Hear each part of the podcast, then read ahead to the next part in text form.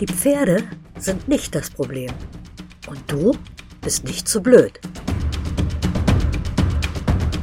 Der Aha-Podcast für Pferdemenschen. Von und mit Mare Diel und Silke Jahn. Hallo, liebe Hörerinnen und Hörer. Hallo, Maren. Und vor allem Hallo, liebe Saskia. Du bist ja ganz neu bei uns im Team heute. Und das hat auch eine Grund, einen Grund. Unsere heutige Folge 13 ist quasi eine Sonderfolge, für die wir uns Saskia Brieger als Verstärkung geholt haben. Ähm, wir hatten es ja schon angekündigt. Das Thema, das wir heute haben, ist in letzter Zeit ganz massiv an die Öffentlichkeit gekommen und es wird aktuell verstärkt geforscht zu dem Thema. Es geht um ECVM, die Abkürzung steht für, Achtung, mein Englisch holpert jetzt bestimmt wieder, Equine Complex Vertebral Malformation. Hey. Auf Vielleicht soll ich da noch ein bisschen Applaus einspielen von der Seite. Auf Deutsch eine die untere Halswirbelsäule betreffende Missbildung beim Pferd. Diese ist angeboren und sehr genau lokalisiert. Ähm, betroffen sind nämlich die drei Hals- und Brustwirbel, genauer die Halswirbel C6 und C7 sowie der folgende Brustwirbel TH1. An der Unterseite dieser Wirbel fehlt Knochensubstanz und damit fehlen auch die Ansatzpunkte für Muskeln und Faszie, also für myofasziale Strukturen. Sogar das am ersten Brustwirbel ansetzende erste Rippenpaar kann einseitig oder komplett fehlen.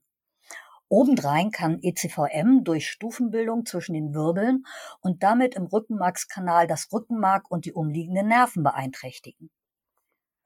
Die genaue Ursache von ECVM ist noch gar nicht bekannt. Es gibt jedoch viele Hinweise darauf, dass eine genetische Veranlagung eine wichtige Rolle spielt, da die Erkrankung bei einigen Rassen, und insbesondere bei intensiv gezüchteten Pferd Sportpferdelinien häufiger auftritt. Die Internationale Association of Future Horse Breeding, IAFH, der sieben deutsche Zuchtverbände angehören, hat aktuell eine ECVM-Studie gestartet. Dabei soll zunächst der Frage nach der Häufigkeit des Auftretens der Malformation der unteren Halswirbel beim Warmblutpferd nachgegangen werden. Die Studie wird durchgeführt von Wissenschaftlern der Tierärztlichen Hochschule Hannover, des Forschungsinstituts für Nutztierbiologie in Dummersdorf und des Rechenzentrums Vereinigte Informationssysteme Tierhaltung. Die wollen eine größere Gruppe an Warmblütern untersuchen, um potenzielle Zusammenhänge zwischen klinischen und genetischen Auffälligkeiten zu ermitteln. Die Diagnose ECVM erfolgt normalerweise durch eine Kombination aus klinischer Untersuchung, bildgebenden Verfahren wie Röntgenaufnahmen, Computertomographie, also CT, oder Magnetresonanztomographie, MRT, sowie möglicherweise genetischen Tests, um bestimmte genetische Marker zu identifizieren. Die Symptome von ECVM können variieren und hängen von der Schwere der Fehlbildungen und der betroffenen Region des Rückenmarks ab. Einige der möglichen Symptome können sein Gangstörungen. Das heißt, Pferde mit ECVM können Schwierigkeiten haben, ihre Beine koordiniert zu bewegen, was zu unsicherem Gang, Taktstörungen, Lahmheiten und Stolpern bis hin zu Stürzen führen kann. Muskelatrophie. Aufgrund der Schädigung des Rückenmarks können Muskeln, die von den betroffenen Nerven versorgt werden, verkümmern und an Masse verlieren. Neurologische Symptome. Je nach Ausmaß der Rückenmarksbeeinträchtigung können auch andere neurologische Symptome wie Koordinationsprobleme, Muskelzittern oder ein gestörtes Gleichgewicht auftreten. Es gibt keine Heilung oder spezifische Behandlung für ECVM-Patienten. Therapien konzentrieren sich auf die Linderung der Symptome und die Unterstützung der betroffenen Pferde. ECVM hat teilweise hitzige Debatten ausgelöst. Dabei wird vorrangig die moderne Sportpferdezucht angeprangert, zunehmend schöne Showpferde mit spektakulären Bewegungen zu produzieren, denen es aber an Gesundheit und Stabilität mangelt. Es gibt also reichlich ungeklärte Fragen zum Thema ECVM. Ich denke, dass Maren und Saskia einige davon heute ansprechen und beantworten werden. Maren, du kennst Saskia ja schon länger. Wie kommt es eigentlich, dass Saskia heute mit uns diesen Podcast macht? Ja, so lange kennen wir uns noch gar nicht. Saskia hat im Januar bei mir den Biotensecurity Pioneers Kurs mitgemacht und ist jetzt bei den Biotensecurity Visionaires dabei. Und ihr Projekt in diesem Kurs ist die zielführende und nachhaltige Arbeit mit ECVM-Pferden. Und der Anfang war ganz lustig, weil der zeitlich zusammenfiel mit einem etwas unüberlegten Facebook-Post von Franz Grünbeck über Biotensegrität, der sich aber überhaupt nicht auf meine Arbeit oder die des Biotensecurity Archive bezog, und meine Antwort darauf, die war dann fachlich korrekt, aber pädagogisch etwas unausgereift. Und wir hatten das Thema dann auch bei den Biotech Pioneers und Saskia fragte dann mal ganz dezent, ob mir denn klar sei, dass sie eng mit Franz zusammenarbeitet. ja, war es nicht. Aber es war dann auch hilfreich, seine Intention zu verstehen und sich sein Problem mal anzuschauen, weil wir haben durchaus dann ein ähnliches Problem. Ja, genau. Das Problem war tatsächlich ein etwas anderes und es ging ihm, glaube ich, in erster Linie auch darum, dass es gerade einen großen Hype um die Biotensegrität gibt und es irgendwie gerade auch in Zusammenhang mit seinem Bridal oft so ein bisschen like-heischend verwendet wird als wäre beides eine neue Erfindung. Ich fand den Post auch nicht ganz glücklich. Ich wusste ja schon grob, um was es geht und habe noch gehofft, dass du ihn nicht liest. Aber da war es schon zu spät. Weißt du, sowas kriege ich, sowas kriege ich unweigerlich von irgendwem zugeschickt, egal ob ich das wissen will oder nicht. Ja, manchmal, manchmal wüsste ich es lieber nicht. Aber was mich dann so richtig beeindruckt und erfreut hat, war die Umsetzungsfreude bei Saskia, ähm, die sich auch persönlich dann letztlich doch nicht da angegriffen gefühlt hat. Und diese Umsetzungsfreude, die gibt es einfach so relativ selten. Und die Ergebnisse äh, der Arbeit, die waren dann auch von Anfang an sehr vielversprechend. Und mir ist eigentlich erst durch Saskias Arbeit der Umfang des Problems ECVM so richtig bewusst geworden. Ja, ich habe ja auch lange wirklich gehofft, irgendwie Gespenster zu sehen. Ich bin im Jahr 2020 erstmals durch ein Kundenpferd auf ECVM aufmerksam geworden. Und mir ist erst im Nachhinein wirklich klar geworden, dass ich mit einem für dieses Pferd gut funktionierendem System gearbeitet habe, nämlich dem Fascinetic Horse Body Forming System nach Grünbeck. Das ist das System mit dem Faszienrad, dem Mobility Bridle und dem Horse Body Former. Und das hat für dieses Pferd einfach extrem gut funktioniert und der wurde richtig fit und wieder gut reitbar. Und erst im Nachhinein habe ich dann erfahren, dass er ECVM hat. Und als er dann wieder anders gearbeitet wurde, war er relativ schnell auch wieder nicht mehr reitbar. Und das war eine sehr bewegende Geschichte und seither habe ich mich für das Thema und davon betroffene Pferde interessiert und nach einer dauerhaften und für jedermann umsetzbaren Lösung für Pferd und Mensch gesucht. Und bin tatsächlich immer häufiger auf Pferde mit ECVM gestoßen. Die haben meistens ganz ähnliche Symptome und alle mir bekannten auffälligen Pferde, die dann im Nachhinein geröntgt wurden, waren wirklich alle mehr oder weniger schwer betroffen. Und wenn die irgendwann bei mir landen, dann haben die meistens schon einen längeren Leidensweg hinter sich.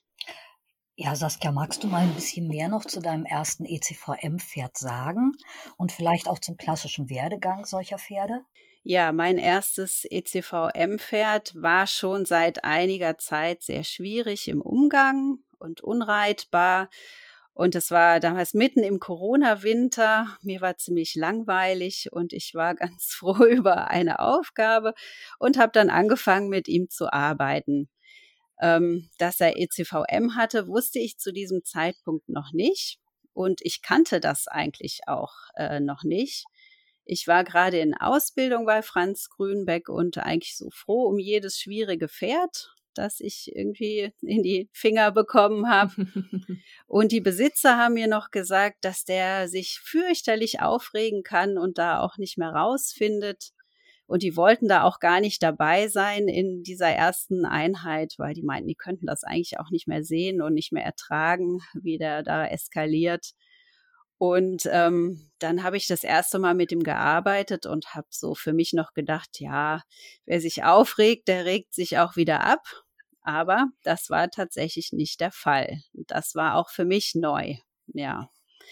Und da habe ich eigentlich äh, erstmalig, also bei diesem Pferd gemerkt, hier stimmt irgendwie was nicht. Der war halt in so einem Teufelskreis aus Stress und Schmerz und da absolut gefangen und nicht er selbst.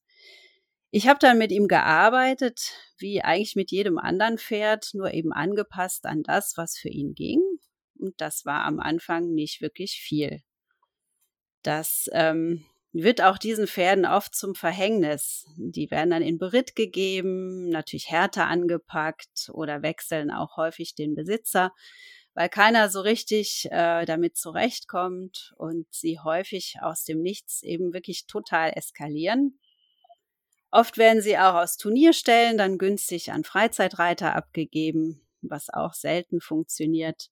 Dann stehen sie meistens irgendwann nur noch rum, und es geht ihnen immer schlechter. Ja, so die typische Abwärtsspirale.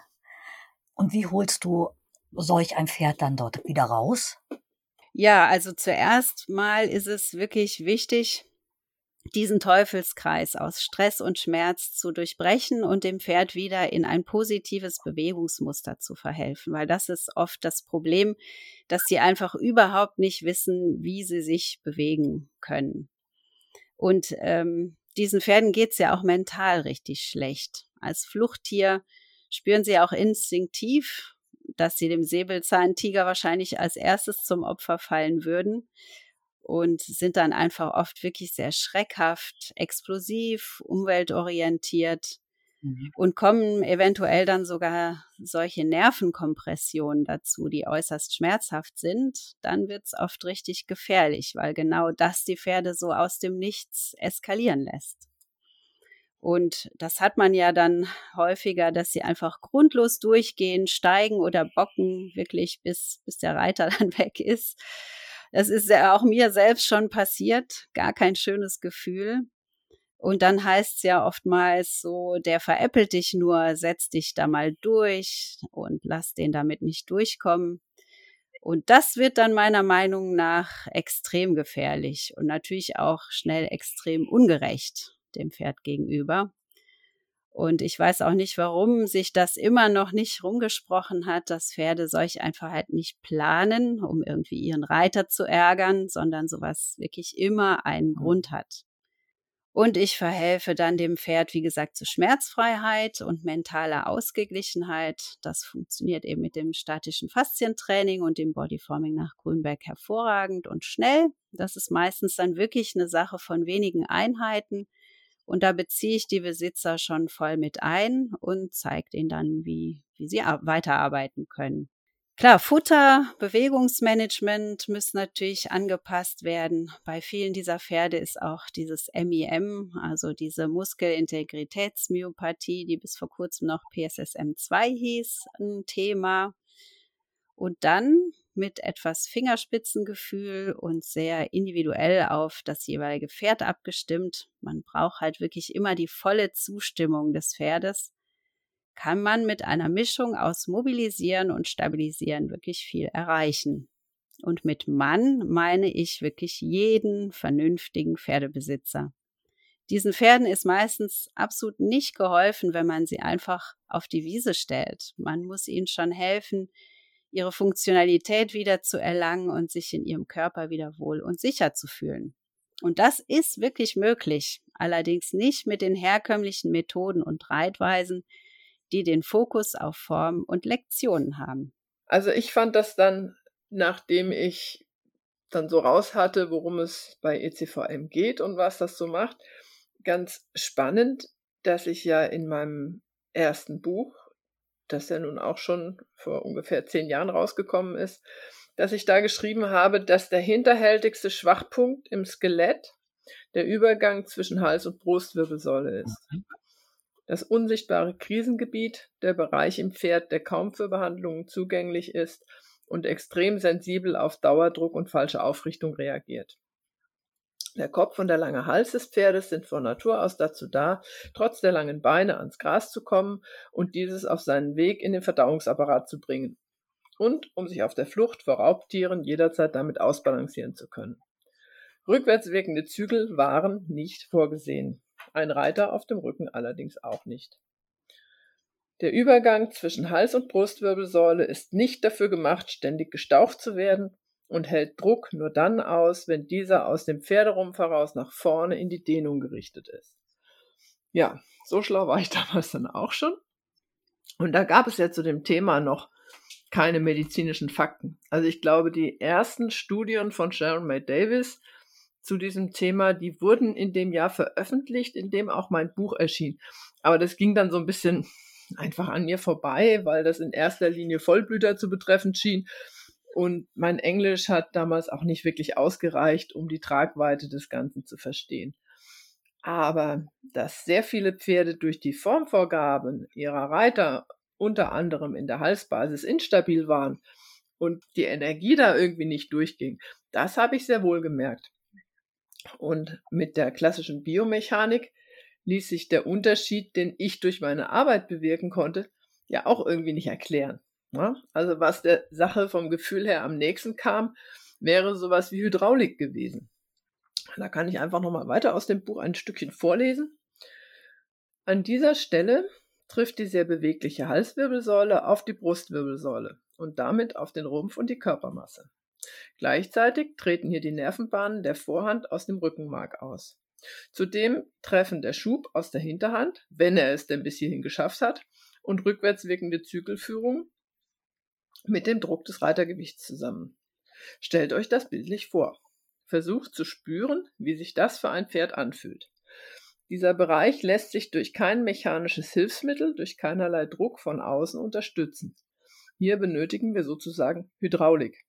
Man kann sich die Wirbelsäule auch als Schlauch vorstellen, der abknickt, wenn zu wenig Innendruck, also sprich das, was ich damals innere Schubkraft genannt habe, auf zu viel Außendruck, durch Zügel und Reitergewicht und äußere Schubkraft trifft.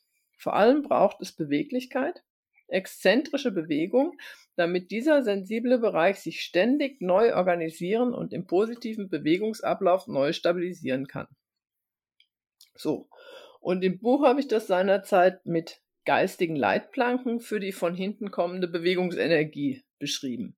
Und das trifft ziemlich genau die Art der Weiterleitung von Kräften in biotensegralen Systemen. Und das ist eben auch der absolute Gegensatz zu dem Konzept des Nachgebens, über das wir im letzten Podcast ja gesprochen haben.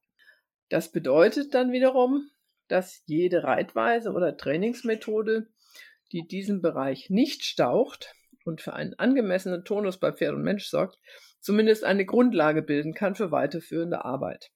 Genau der Punkt mit der offensichtlich gestauchten Halswirbelsäule ist ja, also wenn ich Saskia richtig verstanden habe, auch Franz Grünbeck aufgefallen, der dann unter anderem auch sein Horse Bodyforming Reitprogramm entwickelt hat. Ja, genau. Und auch das Mobility Bridle, das ist äh, eigentlich so entstanden und für diese ECVM-Pferde wirklich genial. Ich arbeite dann in weiterer Folge auch mit dem Horse Body Forming Reitprogramm. Das hat sich auch wirklich bewährt als Schnittstelle sozusagen ähm, zwischen der stabilisierenden Arbeit vom Boden und der weiteren Arbeit Richtung Gebrauchshaltung. Die Pferde finden dann sehr zur Ruhe und man lernt sein Pferd mehr über die Schenkel und mit der Hüfte zu führen. Die Einwirkung mit der Hand wird erstmal komplett auf ein Minimum reduziert und die Reiterinnen lernen sich besser zu balancieren, worüber eigentlich alle, aber insbesondere auch diese Pferde extrem dankbar sind, da eben keine Stauchungen an der Halsbasis mehr vorkommen. Das ist wesentlich, denn das vertragen diese Pferde überhaupt nicht. Und mit Maren zusammen habe ich dann angefangen, an einer dauerhaften Lösung zu arbeiten, um die Pferde wirklich von innen heraus, auch im Bereich der oder gerade im Bereich der Halsbasis zu stabilisieren, auch wenn vielleicht nicht allzu viel im Erfahrung im Sattel vorhanden ist. Ähm, seitens der Besitzer manchmal treffe ich das auch an. Und damit man sich einfach nicht auf Dauer in einem 70-30-Modell wiederfindet. Denn nur isolierte Muskelgruppen aufzutrainieren, wie es manchmal gemacht wird, und dadurch einfach andere Kompensation zu schaffen, ist ja keine langfristig wirklich geeignete Lösung. Da muss ich kurz einhaken. Was meinst du mit 70-30-Modell? Ja, wenn ich 70 Prozent meiner Zeit damit verbringen muss, mein Pferd zu therapieren, um dann vielleicht mit etwas Glück 30 Prozent der Zeit überhaupt reiten zu können, dann bin ich im 70-30-Modell. Für mich eigentlich kein besonders erstrebenswerter Zustand. Nee, wahrlich. Und ja, solche Pferde entwickeln ja auch keine echte Bewegungskompetenz. Ne? Die werden ja durch die Arbeit nicht besser, sondern die müssen dauerhaft arbeitsfähig therapiert werden. Und eine nachhaltige Art zu reiten lässt die Pferde eben stärker, schöner, belastbarer und kompetenter werden, auch psychisch, wobei der Therapiebedarf sich dann eben wirklich bei ungefähr null einpendeln sollte. Ja, letztlich sollen ja alle wieder Spaß haben. Die Pferde möchten ja gerne was tun und möchten sich gebraucht fühlen, die möchten mhm. gefallen. Und die ersten so gearbeiteten Pferde sind schon wieder ziemlich fit geworden. Ja, dazu haben wir dann die mutmachende Großpony-Geschichten-Trilogie in meinem Blog. Für alle, die sich da für Einzelschicksale interessieren. Die Geschichte heißt Fine wird fit und ich finde, das ist eine sehr schöne Geschichte, die auch noch lange nicht zu Ende ist eigentlich. Oh, toll. Saskia, du hast ja schon einigen Pferden mit ECVM geholfen, wieder Spaß am Gerittenwerden zu haben.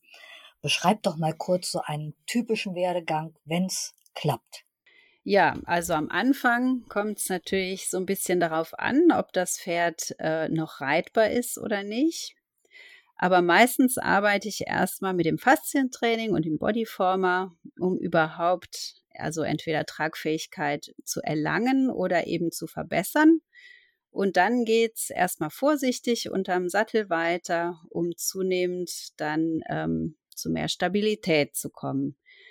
Nur so viel lösen, wie der Pferdebesitzer in weiterer Folge auch wieder stabilisieren kann, ist für mich echt ein Schlüssel. Und wenn die Pferde merken, dass sie nicht auf Teufel komm raus mobilisiert werden, dann machen die auch meistens super mit. Aber man muss gerade am Anfang wirklich genau hinschauen und auch hinspüren, was, was geht und äh, vielleicht auch mal ein Nein vom Pferd zu akzeptieren, wenn es halt eben noch nicht geht. Und irgendwo drüber zu arbeiten oder der muss da durch, das ist für mich wirklich absolut keine Option.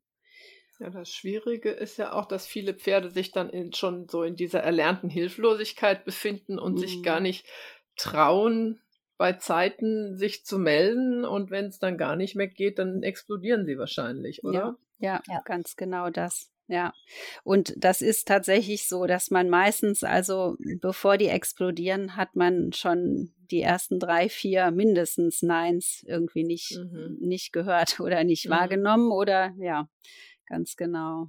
Aber wenn das alles einvernehmlich machbar ist, dann kann man langsam anfangen, sich immer mal wieder aus der Komfortzone heraus zu bewegen. Und dann findet Wachstum statt. Und dann geht es eigentlich auch relativ schnell. Das gilt sowohl für das Körperliche als auch mental. Und sind die Pferde dann mental ausgeglichen und körperlich belastbar, dann hat sich so eine Art Dehnzone hm, total bewährt. Das ist in meinem Fall eine riesengroße eingezäunte Geländestrecke, wo wir dann hinfahren mit unterschiedlichen Böden. Da geht es leicht bergauf und bergab. Und da kann man sicher und einfach Richtung Gebrauchshaltung arbeiten und ist einfach so in einem, in einem geschützten Rahmen, falls bei einem der Beteiligten doch mal die Nerven durchgehen. Und wenn das gut klappt, dann geht's im nächsten Schritt raus ins Gelände. Und so haben schon wirklich einige Besitzer auch ihren reiterlichen Horizont teilweise extrem erweitert. Ja, und sich vermutlich auch deutlich aus ihrer Komfortzone herausbewegt. Genau, und können so mit ihren Pferden doch noch die Dinge tun, die sie ursprünglich mal als Ziel hatten. Guck, und das trifft sich dann hervorragend mit meiner Zielsetzung, dass ich mehr fröhliche Pferdreiter-Diaden auf Abenteuerreisen erleben möchte. Tada! Das ist jetzt die Stelle, wo ich wieder meinen lieben Tarek aus dem Hut ziehe. Äh, den kleinen Spanier habe ich ja aufgrund diverser unschöner Lahmheitsursachen, Diagnosen bekanntlich über Jahre hinweg geschont und nur therapiert. Und dann kam die unglaubliche 180-Grad-Wendung von ab in die Rente zu der hat nix, trainieren Sie denn ruhig mal ordentlich. An den Tag erinnere ich mich noch, da warst du völlig von den Zocken. Da wusstest du gar nicht mehr, was du jetzt ja. machen sollst. Ich habe dauernd überlegt, haben die die falschen Beine geröntgt und geschallt? Das falsche Bein, aber sie haben ja beide ge geröntgt und geschallt, also da war kein Fehler dabei. Aber naja.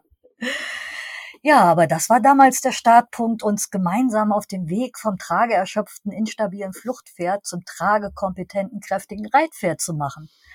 Ein langer, aber super spannender Weg. Und das ist jetzt zwei Jahre her, dass wir uns da äh, auf die Socken gemacht haben. Und mittlerweile sind wir wirklich äh, sehr vielschichtig unterwegs. Tareks derzeitiges Lieblingsspiel ist Hüpf in allen Varianten und er übt sich selbst in der Freiarbeit schon am Parcours springen ganz stolz diese Woche. Drei Hindernisse samt Richtungswechsel springt er problemlos, während ich einfach nur stolz in der Mitte stehe und mit dem Finger halt sage, jetzt den, jetzt den, jetzt den und die mit Armbewegungen den Weg weise. Bin echt völlig baff, dass sowas funktioniert und total happy. Das hätte ich mir im Leben nicht erträumen können. Aber naja, es ist möglich auch mit einem ehemals trageerschöpften Pferd. Äh, was sehr instabil war. Und wir sind in super kleinen Schritten dorthin gekommen. Und mein Vorgehen war einfach nur, Tarek immer wieder zu fragen, magst du das mal versuchen? Oder probier doch mal das? Oder versuch mal das. Und fast immer hat er Ja gesagt. Manchmal hat er sich nicht getraut, ne, so die ersten Sprünge. Ach nee, das ist noch nicht die Höhe. Dann habe ich die Stange wieder runtergelegt ein bisschen. Dann ist er erstmal nur oder das Tempo zurückgenommen, habe gesagt, dann geh doch erst noch mal im Schritt drüber oder erstmal nur im Trab. Und dann habe ich die Stange wieder hochgemacht und habe ihm Mut gemacht. Jetzt versuche es doch noch mal. Und irgendwann hat er sich dann getraut und dann konnten wir den nächsten Schritt gehen. Vielleicht war er vorher einfach, ähm, wenn er sich nicht getraut hat, körperlich noch nicht dazu in der Lage. Und dann habe ich das akzeptiert. Ja, und auch unsere Ausreitstrecken haben sich langsam immer mehr gesteigert. Ja, und was ich persönlich auch sehr wichtig finde, ich überprüfe vor dem Reiten bei jedem Putzen, ob er irgendwelche Blockaden im Rücken hat oder irgendwelche, ja, ob er sich nicht wohlfühlt, also die Kommunikation zwischen uns ist mittlerweile so fein. Wir haben da so ein Ritual. Ich hebe den Sattel an, um ihn auf den Rücken zu legen, halte ihn aber so ein bisschen in der Luft.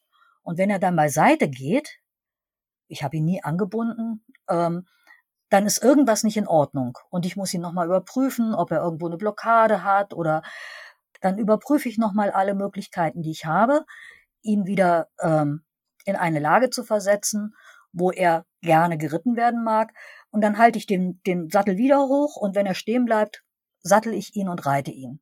Also es ist wirklich diese kurze, dieser kurze Moment, wo ich ihn einfach frage, bist du bereit, geritten zu werden? Sag mir das ja oder nein. Und wir haben eine Form gefunden, wo er sagen kann, ja bin ich oder nein, ich habe noch ein Problem. Ja, ich finde das so toll. Ähm, also er hat noch nicht ein einziges Mal Nein gesagt, äh, ohne dass ich doch, ein einziges Mal hat er das gesagt. Ein einziges Mal bin ich nicht fündig geworden, habe keine Ursache gefunden. Aber da hat sich dann beim Longieren gezeigt, dass das einfach nicht sein Tag ist. Und das kommt selten vor, dass er mal Nein sagt, aber es kommt vor. Und ich finde, das muss man nach, das muss er auch dürfen. Er muss Nein sagen dürfen. Wir alle haben mal einen schlechten Tag. Was meinst du denn, Saskia? Unser Vorgehen, also von Tarek und mir, ist dass das, was du auch Menschen mit ECVM-Pferden empfehlen könntest, erst die Tagesform abklären und dann abwechslungsreich und spielerisch die Anforderungen ans Bewegungspotenzial steigern? Ja, klar, definitiv kann ich äh, empfehlen, eigentlich allen Pferden zuzuhören und die Tagesform zu berücksichtigen. Pferde sind ja auch nur Menschen. Und gerade die ECVM-Pferde sind meiner Erfahrung nach auch sehr fein und kommunikativ und die wissen das auch sehr zu schätzen, wenn sie gehört werden und auch mal ein Wörtchen mitreden dürfen. Und sie freuen sich extrem über ihre neue Bewegungskompetenz und dann in weiterer Folge auch über steigende Anforderungen. Ja, also ich denke, dass das Spielerische jetzt, das ist dann eben Personal Style, ja. Und wesentlich, denke ich, sind so die Grundlagen der Arbeit mit dem Pferd, also die Prinzipien, nach denen gearbeitet wird und die Vielseitigkeit, also das, was Saskia ja auch schon mit dem 70-30 angesprochen hat, dass das Pferd äh, in einer Art und Weise gearbeitet werden muss, die es eben äh, stärkt und nicht schwächt. Ne? Wenn ein Pferd jetzt von der Tagesverfassung her zu wenig Energie hat, um horizontal vorwärts ans Gebiss zu ziehen zum Beispiel, dann kann es sich auch nicht in einer Gebrauchshaltung bewegen und dann ist an Reiten eigentlich auch nicht zu denken. Also dann macht es keinen Sinn. Ja. Und andererseits braucht ein Pferd zum Beispiel viel weniger Energie, um dahin zu kommen, wenn es erstmal auf festem bis hartem Boden laufen darf. Ja, also deshalb beginnt dann die Arbeit in aktiver Gebrauchshaltung auch meistens auf festen Untergründen. Zum Beispiel erstmal an der Hand auf asphaltierten Wirtschaftswegen. Sagt die Königin der Wirtschaftswege. Schön Leben, der solche hat.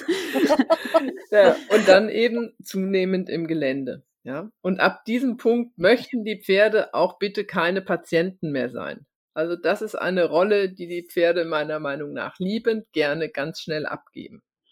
Und gerade die Warmblüter, die ich so kennenlernen durfte, lieben sportliche Ritte in allen drei Gangarten im Gelände sehr. Und die Faszien ja auch. ja, ja, eigentlich doch die meisten.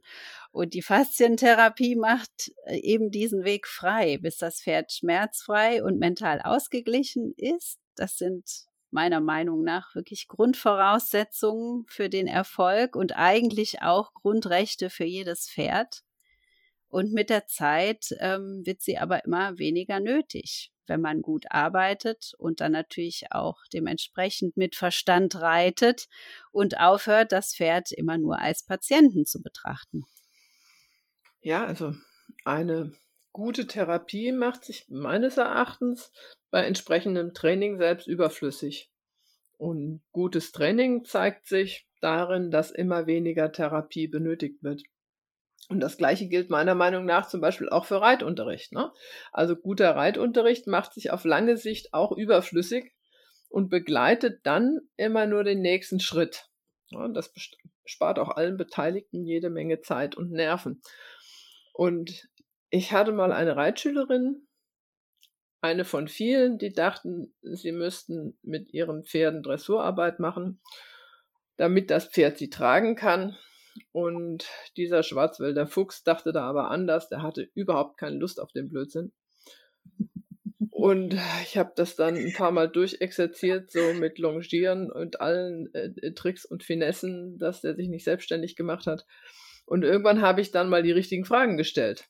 Ja, also ob sie denn im Gelände Angst hätte. Nein. Und ob ihr Pferd im Gelände kontrollierbar sei.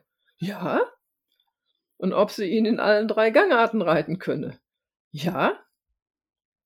Ja, und ob sie und das Pferd Spaß hätten. Ja. Und dann habe ich sie ins Gelände geschickt. Ich habe sie entlassen aus dem Reitunterricht mit der Ansage, sich erst wieder zum Unterricht anzumelden, wenn sie oder das Pferd oder die beiden miteinander Probleme hätten. Ja. Und Jahre später habe ich dann von ihr eine E-Mail bekommen. Das fand ich total schön, in der sie sich bei mir bedankt hat für die vielen schönen Stunden, die sie mit ihrem Pferd noch im Gelände hat verbringen dürfen, bevor er dann irgendwann mal an einer Kolik gestorben ist. Also so viel zum Thema Lebenszeit. Das fand ich dann doch sehr berührend und ja. Ja, noch eine schöne Zeit gehabt. Wie mhm. schön. Ja. Auf jeden toll. Fall. Und eben um diese Lebenszeit möglichst ja auch mit schönen Dingen wie Reiten und Unternehmungen mit seinem Pferd, egal jetzt ob mit oder ohne ECVM zu füllen, geht es ja irgendwie letztendlich, also den meisten und natürlich auch allen Beteiligten. Und ich finde also gerade in Bezug auf, auf diese ECVM-Pferde, also die Diagnose und das alles ist natürlich erstmal ein Riesenschock und man muss sich erstmal sammeln. Aber dann, finde ich, muss man auch wirklich schnell ins Tun kommen, so einen Anfang mhm. finden von einem roten Faden, an dem man sich orientieren kann, um da irgendwie selbstständig, rasch und nachhaltig aus dieser Abwärtsspirale herauszukommen. Und dann zu sehen, was, was so möglich ist. Denn mit den, mit den richtigen Prinzipien und das Pferd positiv im Blick geht meiner Meinung nach da erstaunlich viel.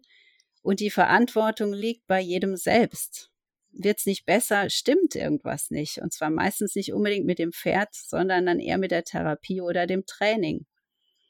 Mhm. Und ich denke mal, wir werden wahrscheinlich in ein paar Jahren wahnsinnig viele Pferde mit ECVM haben.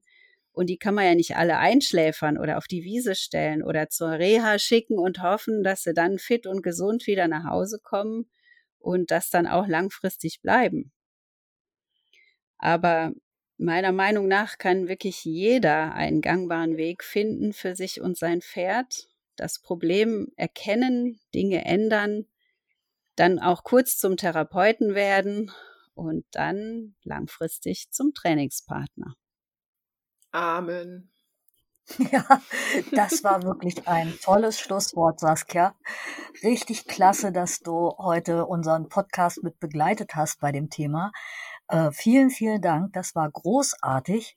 Und ja, wir sind damit auch langsam am Ende un unserer Folge, unserer 13. angekommen. Und ich möchte da eigentlich noch ein, eine tolle Zahl verkünden. Ich sehe es gerade auf meinem Monitor. Wir haben in diesem Moment 10.714 Wiedergaben unseres Podcasts, der ja erst in diesem Jahr gestartet ist und äh, Wow, also damit hätte ich ja nun gar nicht gerechnet, dass wir so viele äh, Menschen begeistern können, bei uns zu bleiben und diese Podcast-Reihe zu hören. Und vielen, vielen Dank. Ich hoffe, euch hat die diese Folge auch wieder gefallen. Sagt es ruhig weiter. und äh, wir sehen uns dann wieder in 14 Tagen. Tschüss, liebe Saskia. Tschüss, liebe Maren. Tschüss, liebe Hörerinnen und Hörer. Tschüss, liebe Silke. Tschüss, liebe Saskia. Tschüss, liebe alle. Ja, vielen Dank, dass ich hier sein durfte. Tschüss, liebe Silke. Tschüss, liebe Maren. Und tschüss alle zusammen.